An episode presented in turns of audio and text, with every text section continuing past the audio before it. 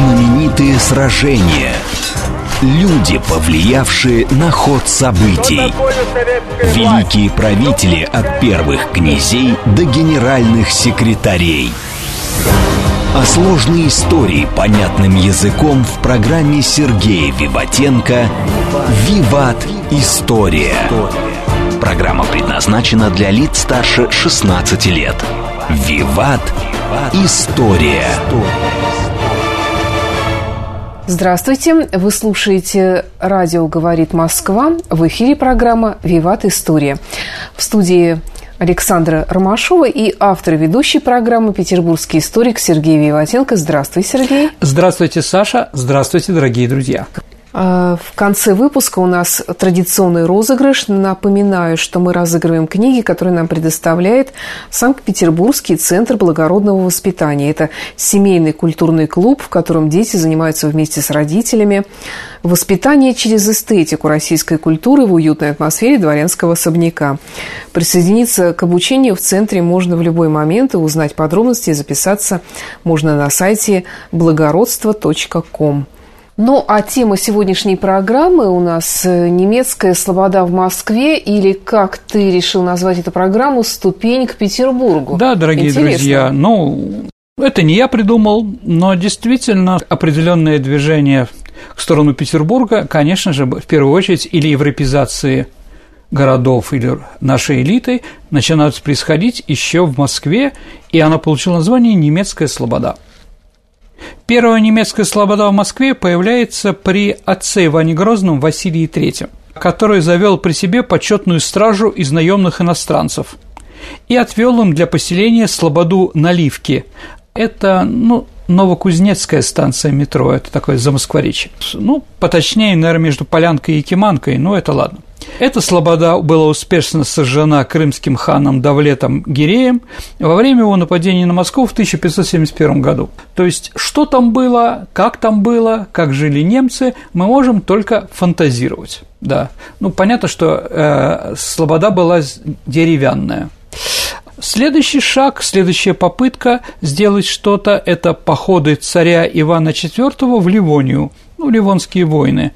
Они доставили в Москву очень большое количество пленных немцев. Ну, часть их была разослана по городам, другая часть поселили в Москве. И для них для их проживания и место построек отвели новое место близ устья Яузы на ее правом берегу. Как вспоминает а, очевидец, ливонцев было около четырех тысяч, и их поселение оказалось довольно крупным.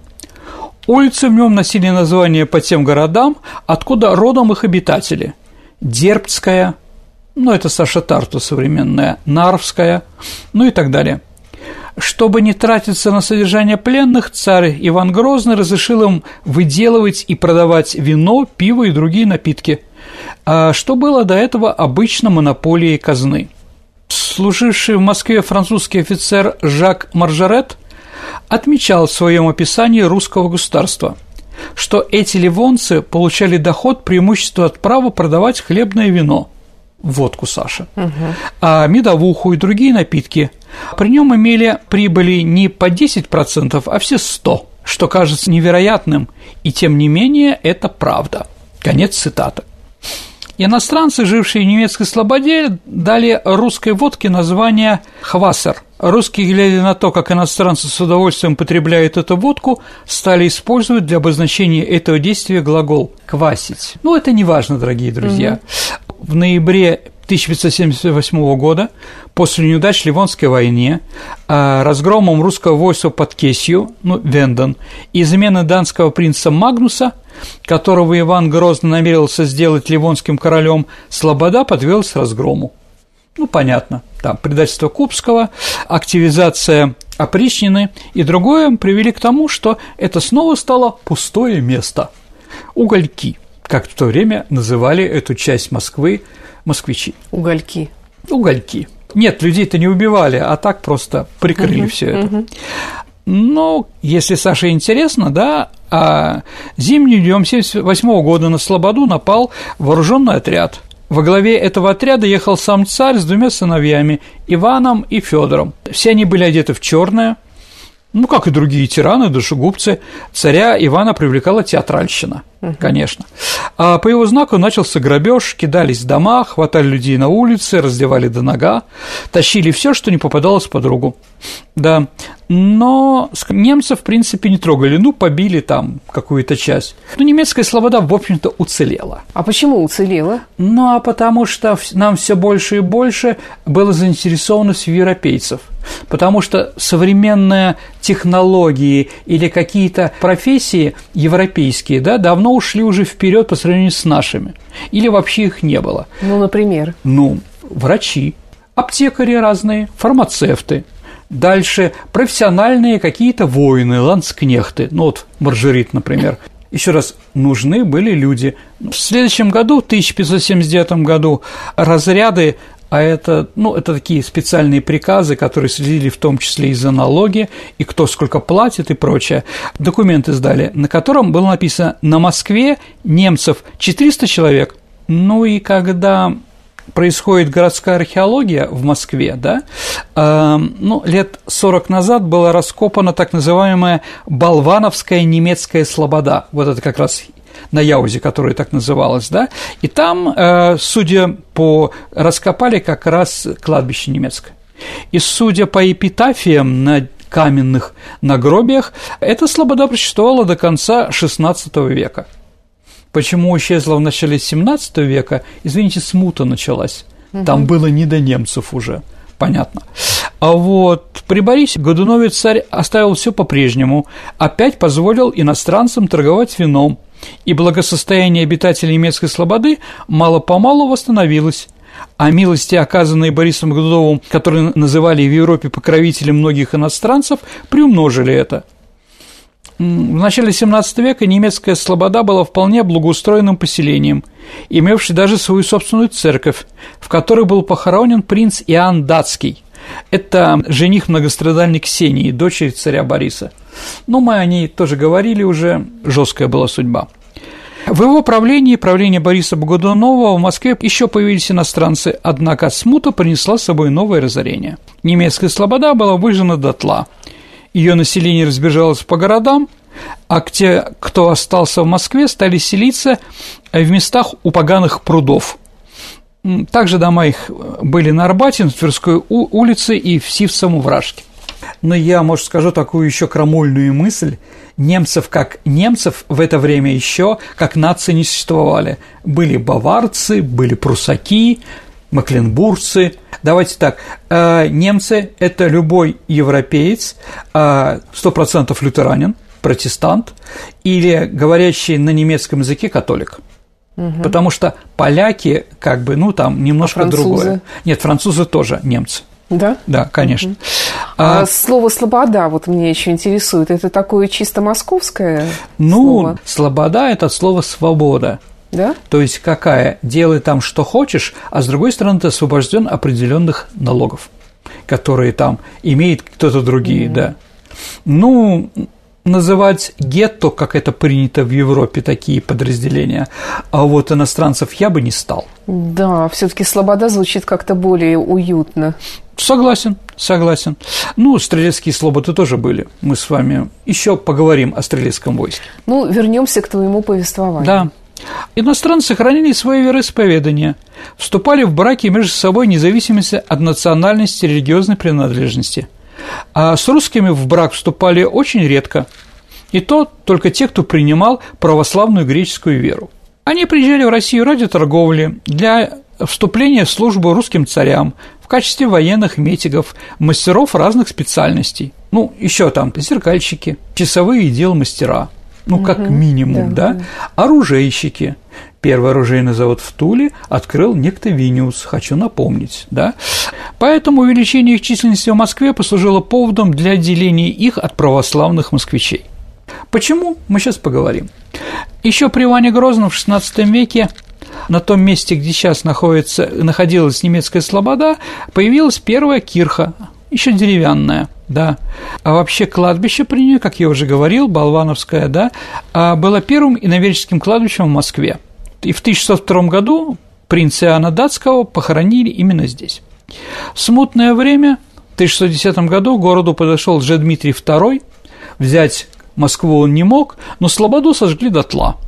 Часть жителей была убита, наверное, в первую очередь те, кто оборонял свой скарб, но остальные разбежались. А долгое время на этом месте, еще раз, угольки, был пустырь и огороды.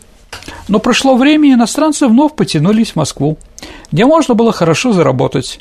Селились они по всему городу, что вызвало негодование москвичей, поскольку нередко зарубежные гости вели себя слишком вольно и пренебрежительно, возможно, как нам казалось.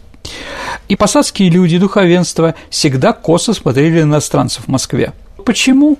Да только что, извините, поляков выгнали – Понятно, что если селились, то ставили свои церкви, что духовенство было, конечно, наше против. Причины недовольства были, конечно, отчасти экономические, дорогие друзья. Немцы подняли цены на землю в Москве, что она стала недоступной местному русскому населению, ну, в каких-то районах. Как следствие, находящиеся в этих районах православные церкви стремительно беднели, потому что люди оттуда уходили, и паства стало меньше то уменьшение приходов – это удар по благосостоянию этой церкви и лично батюшки. А жалобы священников и посадских людей принудили власть к решительным действиям. Издается постановление о переносе всех кирх за черту земляного города, подальше от православных церквей, да, тех мест, где они были. Известный бытописатель России XVII века Алиарий оставил любопытное свидетельство о причинах ликвидации кирхи в Белом городе – когда перед тогдашней осадой Смоленска а, немецкие военные офицеры женились на купеческих служанках, то эти последние, как жены капитанов и поручиков, уже более не хотели сидеть ниже бывших своих барынь в кирхе. В кирхе сидят, Саш. Угу. Угу. Жены же купцов полагали, что им было постыдно сидеть на одних и тех же скамьях с непонятно кем бывшими служанками, то есть такими, ну, ворышами. А вот вследствие этого в церкви подняли большой спор – который, в конце концов, перешел в драку. Об этом узнал патриарх, а патриарх был смотрящим по всем религиозным конфессиям в нашей стране. Притом он даже увидел эту свалку, когда ему сообщили, о чем речь, но он ее закрыл. Да, я полагал, сказал он, что они приходят в церковь за благовейными мыслями для совершения своего богослужения, а не ради высокомерия. После этого церковь была сломана, да, в тот же день, и построена православная весь мир насилием мы разрушим до основания, а затем мы наш, мы новый. К 1643 году поступил также приказ сломать все старые кирхи внутри Москвы, а для новых отвели место за земляным валом. Но эта граница немецкой слободы определяется с востока на и юга правым берегом Яузы, то есть на Яузе. Это Богородская, Бауманская, Электрозаводская, станции метро. Ну вот как бы, да, Яуза МГТУ имени Баумана. Бауман был немец, но коммунист, поэтому честь него назвали немецкую слободу, и улицы немецкие, об этом еще поговорим, стали бауманскими. А запада села Елоховская, запада и севера ручей Кукуй, да, который протекал, ну, сейчас это Большой Демидский переулок. Речка Чичера, приток Яузы, была заключена в трубу в начале XX века, а сейчас она протекает под Красносельской улицей, Доброслободской улицей, Денисовском переулке и так далее. Вот, а тогда по этой реке проходила граница последней немецкой слободы. Ну и постоянно расширялась в сторону от Москвы. Это Госпитальная улица, Старая и Новая Басманная и так далее. Называлась Слобода среди москвичей Кукуй. Есть версия, что такое название происходит от немецкого слова «куккин» – «глядеть», угу. что якобы немецкие жены видели что-то странное и проходящих мимо русских солдат и кричали своим мужьям «Кукзи, Кукзи, глянь сюда!» А сторонники старых патриархальных традиций Москвы говорили немцев «пошел на кукуй». То есть они немножко изменили понятное слово, так или иначе. Ну, кукуй так на кукуй. Из-за того, что это не очень сильно нравилось русскому царю и немцам объяснили, куда их посылают, да? Поэтому Алексей Михайлович публично объявил следующее. Если с этого дня будут кричать подобные слова хотя бы вслед самому незнатному из немцев, то без всякого снисхождения будут выпорот. Ну, действительно, несколько человек нарушили этот запрет, что было понятно. Может, они сами с собой разговаривали, да, и, в общем, они ушли домой с окровавленными спинами. Теперь немцы освободились от этих позорных криков вслед. Часто были конфликты между немцами и москвичами. А кто был зачинщиком? А вы Наши знаете, или немцы? Знаете, дорогие друзья, и те, и другие. Смотря сколько кто выпьет. Я думаю, в этом отношении. Такой 3 сентября 1951 года швед Померинг скакал из гостей пьян и напал на спешивших на пожар для унятия брожения боярина князя Трубецкого и стрелецкий караул. Трое стрельцов получили ранения, причем двое были ранены тяжело. А 14 января 1978 года англичане из свиты посланника Гэбдена подрались с немецкой слободе с стрельским караулом. Дворянина Ивана Пазухина иностранцы тащили по земле и били, за волосы драли. А стрельца Андрея Нестерова застрелили из пистолета – в обеих случаях царь не решился покарать преступников, обладавших дипломатическим иммунитетом, и просил монархов Швеции и Англии достойно учинить наказание. Ну, да, другие столкновения закончились не столь трагично. В 1959 году майор фон Зален, напивший судатского посланника, возвращался домой и по дороге решил пошутить над торговцем. Бросил в того несколько яиц, запачкав его лицо одежды а набежавшие торговцы отлупили майора и его слуг, а и спасли его только от дальнейшей избиения только стрельцы. Ну, человеку было хорошо, радостно, а тут его, понимаете, ногами бьют. Англичанин Чарльз Гердон, подругавшись на бальчике с лицом, схватил шпагу, но получил поленом по голове бросился на утек от развернутой толпы русских и нашел спасение у стрелецкого караула. Ну, в общем стоили и те, и другие друг друга. В 1952 году по царскому указу чтобы не было больше этих стычек и прочее, а скандалов, их всех переселили за пределы города, которое получило название «Новая немецкая слобода». Но она находилась в том месте, что и старая немецкая слобода. Туда были перевезены из Москвы две оставшиеся лютеранские кирхи и отведены особые места для них, а также разрешена постройка кальвинистской голландской церкви. 4 октября начался отвод земли под строением в немецкой слободе.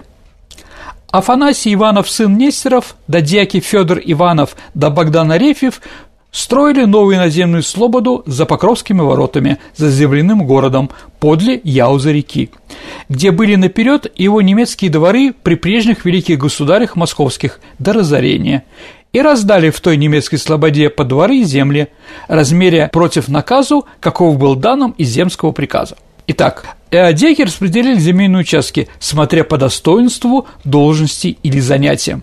Так генералы, офицеры и духтура получали по 800 квадратных саженей. Сажень – это сколько, напомни? Четыре с половиной, ну, пять метров, дорогие друзья.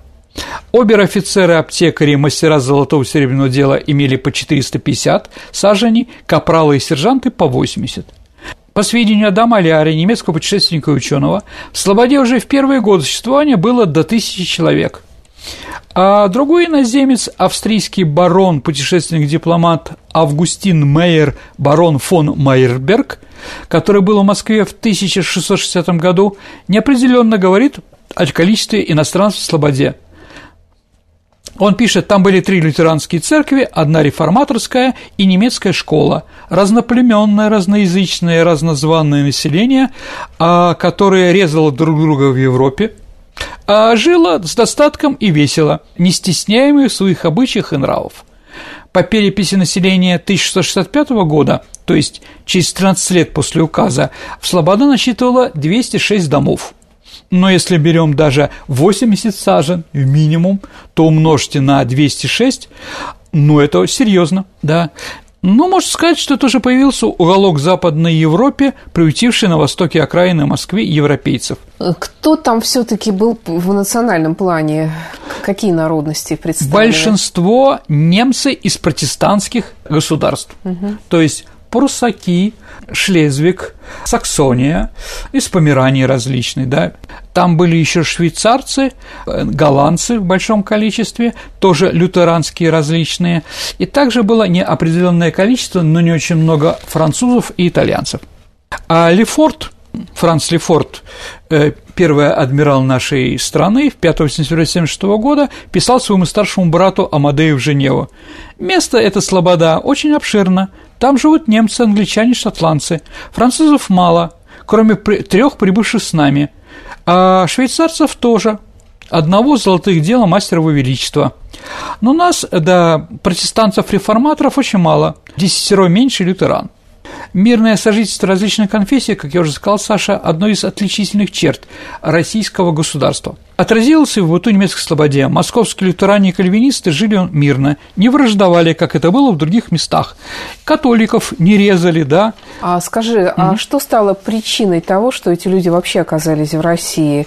Это работа именно или именно вот эта вот э, веротерпимость? А, давайте так, а, и то, и другое, и третье.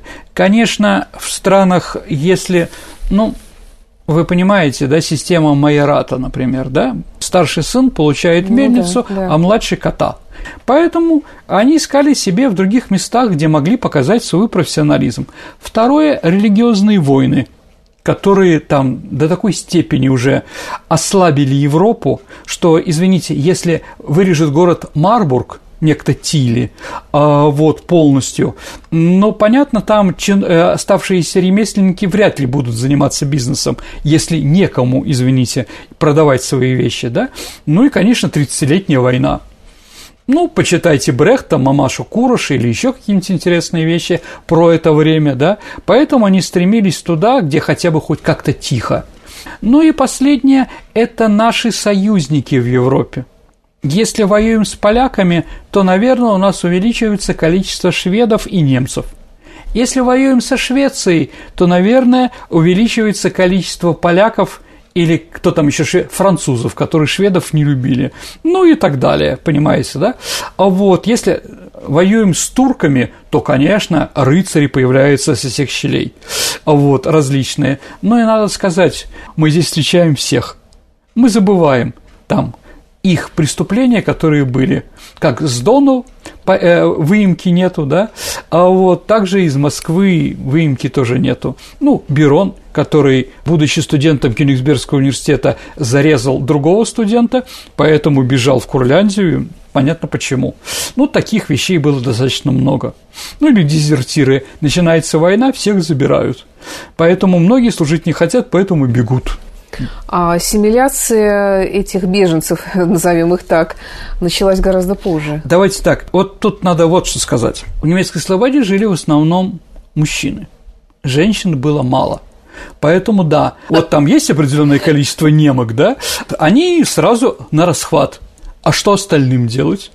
Но остальные женятся на русских, ну, служанках, помните там, да, или просто на русских, да. Понятно, что ассимиляция их происходит быстрее, потому что женщины эти их учат в быту каким-то интересным русским словам. Такая вот ситуация, ну, житейская достаточно, но такая громадная ассимиляция – это, конечно же, Петербург. Да, все-таки немецкая слобода сохранила и вал вокруг себя, и полицию, которая их охраняла, и пушечки, и многое другое. А вот в переписанной книге 65 года национальность указана у девяти только дворовладельцев. Три англичанина, три гамбуржца, не немцы, заметьте. То есть все немцы, а это гамбуржцы. Ну, ради бога, три голландца. Также указан 31 поляк, 14 касимовских и казанских татар. Ну, я не знаю, как там в немецкую слободу попали. 8 немцев, 3 литовца и 2 турка. Были же, наверное, какие-то архитектурные особенности вообще с виду, какая она была, эта слобода немецкая? Ну, давайте так. Очевидец в 1675 году оставил нам описание этой слободы такой. Вдоль прямых широких улиц тянутся ряды небольших уютных домиков с черепичными крышами. Хотя многие из них деревянные, но все они искусственно выкрашены под кирпич. Понятно, Саша, откуда у нас появился под кирпич в первом доме Петра I а, на Петровской набережной, да? К домам ведут песчаные дорожки, по краям которых озеленеют аккуратные постриженные деревья. За низкими оградами в палисаднике чудно пахнут душистые цветы. В центре слободы вырос четырехугольный пруд, в чистых водах которого отражаются кроны окружающую деревню. Неподалеку машет крыльями ветряная мельница. На косогоре у реки пасутся тучные коровы, тонкорунные овцы, свиньи и множество всякой птицы. На огородах зреет выращиваемые трудолюбимыми европейцами овощи, в том числе неизвестный Руси картофель. Улицы аккуратно подметены, люди веселые и приветливые. Буквально во всем ощущается налет немецкой добротности, уюта и чистоты. Видимо, сравнение с нашими районами, да, это у иностранцев да. такое. Поля пшеничные, колосья тучные. Играют с ветром прятки. Сергей, давай прервемся на пару минут, и после новостей на радио «Говорит Москва» продолжим наш выпуск. Давайте послушаем новости. О сложной истории понятным языком в программе Сергея Виватенко «Виват. История». Вы слушаете «Радио говорит Москва». Продолжается программа «Виват История». В студии по-прежнему автор и ведущий программы петербургский историк Сергей Виватенко и я, Александра Ромашова. И э, немецкая слобода э, – тема нашей сегодняшней программы. Вернемся, дорогие друзья, на Кукуй. Угу. В Слободе три рынка. Большой, средний, там находится съезжая изба гостиницы и нижний. Кабаки, харчевые избы, лавки, шалаши. Не хватает только стеклянного моста через пруд. Ну хорошо, вот это, всю эту красоту, этот маленький рай посреди, можно сказать, дикой Москвы, вообще кто-то это все охранял? А, царь приказал в 1958 году учинить в немецкой слободе дворовую стражу из 30 дворов по человеку, то есть полицейский на 30 дворов. Запретить в немецкой слободе воровство, душегубство, поединки – корчмы и женщин легкого поведения, чтобы тоже не было. Угу. Ну, там в приказе у царя было четкое название этих женщин по-русски, да? И здесь в числе запретов входили также курение и нюхатие табака. А люди, которые там жили, немцы, они вообще имели шанс как-то, скажем, переселиться в Москву? А, в наш рай, да? У, да, да, если станет православным. Если женится на русской. Ну, еще раз, станет да? православной, угу. да. А, то есть была специальная изба, которая переписывала иноземцев в русскую веру. То есть они не крестились, а просто переписывались? Не, не, нет, они крестились, конечно, а потом становились угу. гражданами. Угу. Ну, из казны новообращенному выдавалась весьма щедрая премия, на которой можно построить было большой дом. Вот, и только после того, как он стал православным, он мог жениться на русской. То есть, угу. ну, как бы вот так вот. В XVII веке русские люди главным образом из придворного дворянства заимствовали у немцев предметы быта, то есть влияние было большое. В доме зажиточного человека XVII века уже не было редкостью.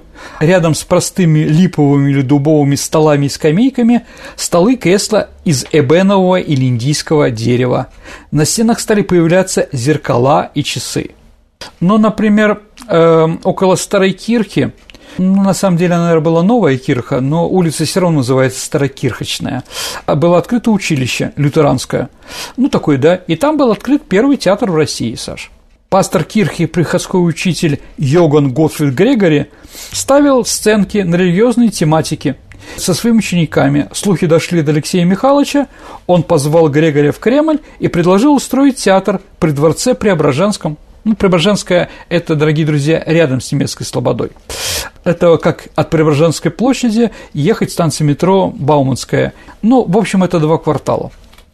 Театр назвали «Комедийная хоромина». Да, он считается первым театром.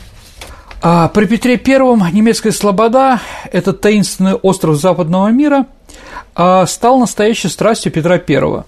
Ну, еще раз повторю то, что недавно сказал. Петра отправили а, в село Преображенское, маму отправили в село Семеновское, да, станция метро Семеновская и станция метро Бауманская – это ближайшие друга станции, да, поэтому даже Петр I, если по каким-то причинам должен был быть в Москве, в Кремле, он все равно приезжал только через немецкую Слободу.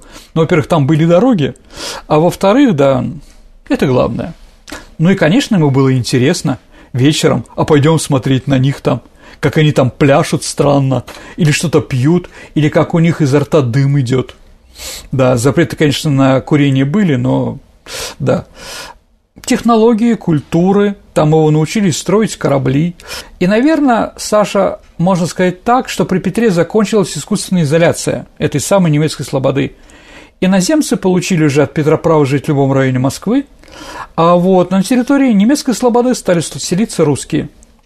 Петр учился морскому делу обитателя Кукуя Франца Тиммермана, а немецкая слобода подарила ему доброго друга Франца Лефорта, ну и первой женщиной, которая была у Петра I, была Анна Маргарита фон Монсон, или Анна Монс, как ее называют, Мансиха, или Кукуйская царица – Вот. Эта связь с Петром у нее была 10 лет. Документальных утверждений того, что где именно жила Анна Монс, нет, однако бытует мнение, что ей могли принадлежать каменные палаты, единственный сохранившийся жилой дом из немецкой слободы. А сейчас, дорогие друзья, там находится завод точных приборов. Вообще на месте немецкой слободы? Ну да, да. Рядом еще Лефортовский дворец, там, ну там, там, это же другие вещи. Но другие считают, что эта палата принадлежали отцу и сыну Ван дер Гюльстом. Это бывшим лекарем царя Алексея Михайловича и Петра. Франц Лефорт познакомился с будущим государем как раз в немецкой слободе. Лефор впоследствии участвовал во всех крымских походах, получил чин адмирала. Видимо, он предложил э, на ботике поплавать по Яузе и другим вещам. Вот, и по приказу Петра I в 1698 году в немецкой Слободе начался строиться Лефортовский дворец. Да. То есть это первая попытка государя освободиться от старых русских архитектурных канонов, которые он сильно не любил.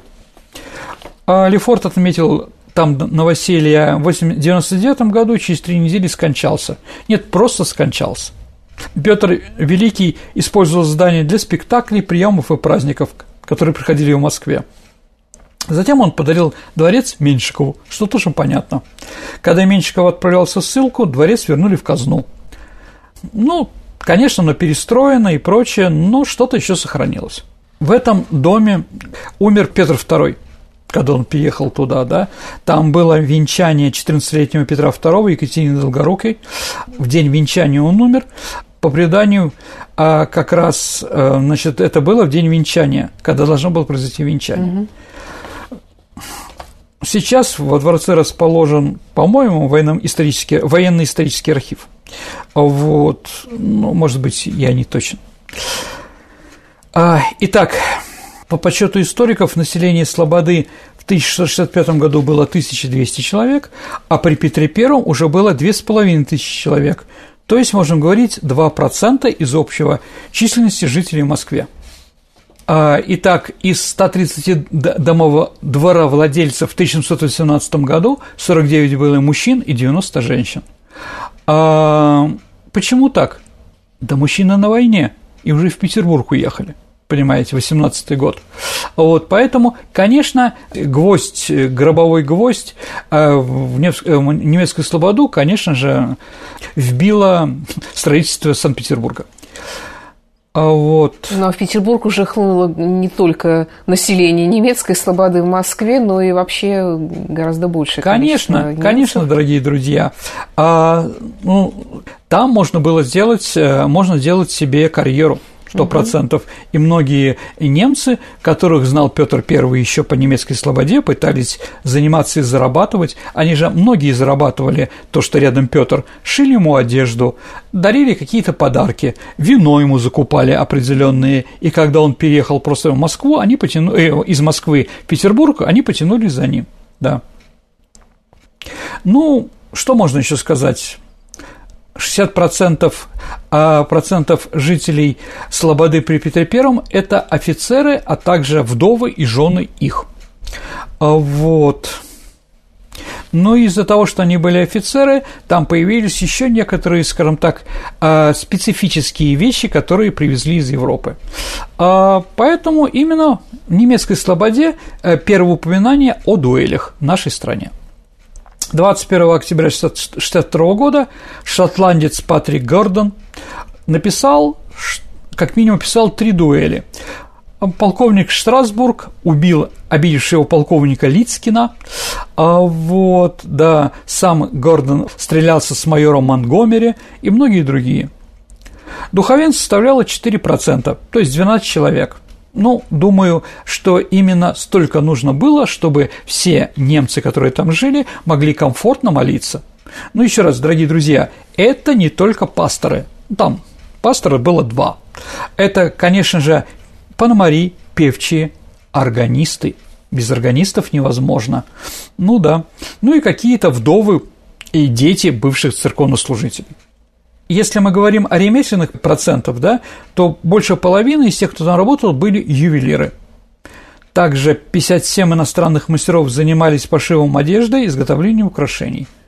А также были шорники, оконные мастера, которые делали стекло и делали рамы для них. А вот парикмахеры, конечно, тоже, пекари. Но слово парикмахер – это как раз из немецкой слободы, потому что у нас цирюльник или бродобрей, да. А, ну, четыре лекаря там работало, два аптекаря. И что интересно, аптекарский приказ а, был как раз рядом с немецкой слободой, чтобы им далеко не было уходить. Просто, да. В начале XVIII века в немецкой слободе жил не один Николай Бауман, генерал, который активно участвовал в жизни слободы. Вот такие совпадения. Другой Бауман у нас появился в 1920-х годах. Все-таки давай вернемся в немецкую слободу после строительства Петербурга. Какова ее дальнейшая судьба? Ну, давайте так. Эм, вообще, вообще, немецкая слобода, как мы уже сказали, отличались от других районов Москвы тем, что там было чисто, да, и там были профессионалы. Поэтому, скажем так, туда устремились москвичи жить, да. Все-таки там уже есть дороги, есть э, канавы, есть что-то такое, чего не было в Москве. Комфорт. Комфорт определенный, более высокий, да. Поэтому, конечно, немецкая слобода обрусела.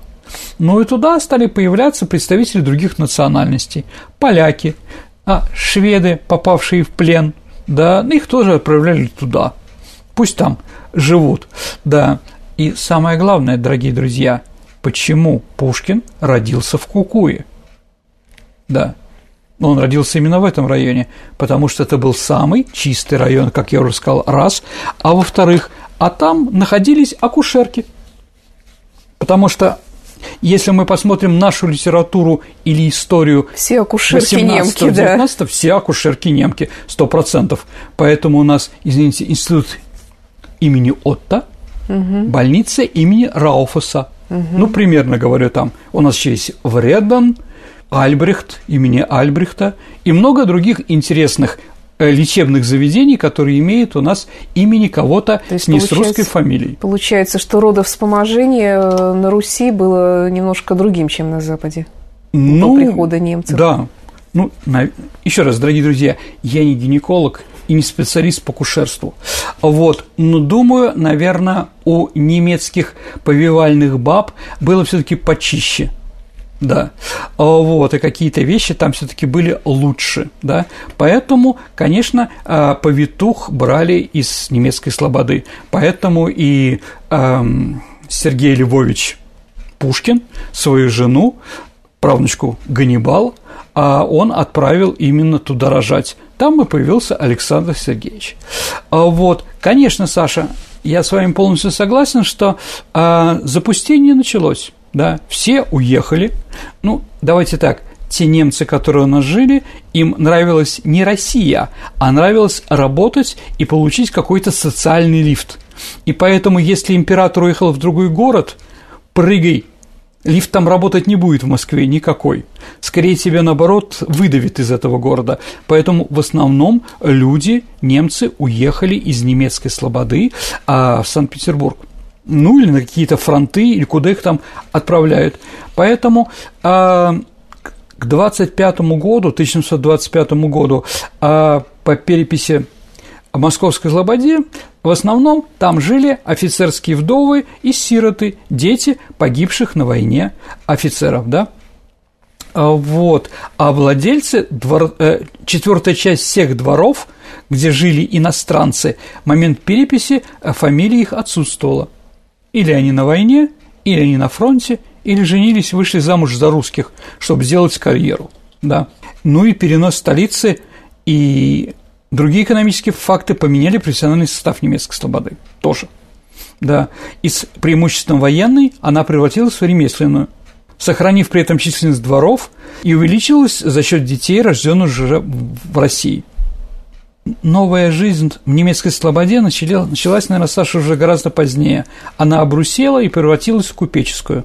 Но это же другая история, уже 19 века. То, что у нас много купцов было немцев, я думаю, вы тоже прекрасно понимаем, да? которые потом ушли в бизнес, в промышленность и так далее.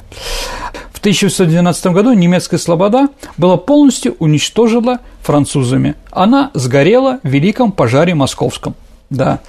А что ускорило отток из него немецкое население? В 19 начале 20 века а немцы предпочитали селиться уже в Москве в других районах. В районе улицы Моросейка, например. Кстати, а что такое Моросейка? Почему такое название? Саша, как ты думаешь? Ну, что, Какие у тебя ассоциации? Моросил дождь все время? Ну, не совсем. Там моросили другие. Там жили малоросы.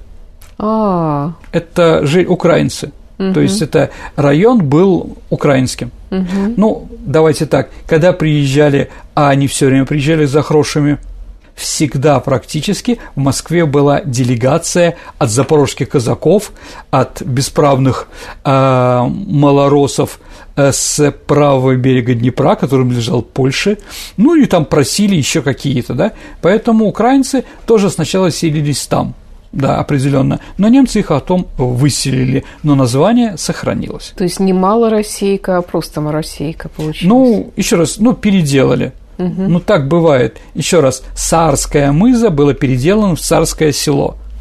Царское в царское. Ну, звучит рядом какое-то, да? Ну, моросейка красивое слово, согласимся. Ну, да. Наверное. А, вот.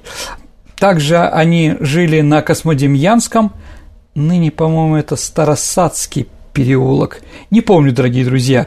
Не надо потом там, что я неправильное ударение ставлю и какие-то другие вещи там, да, писать мне. Я все-таки не специалист в этом, да. Ну или там Колпачный переулок, тоже был немецкий.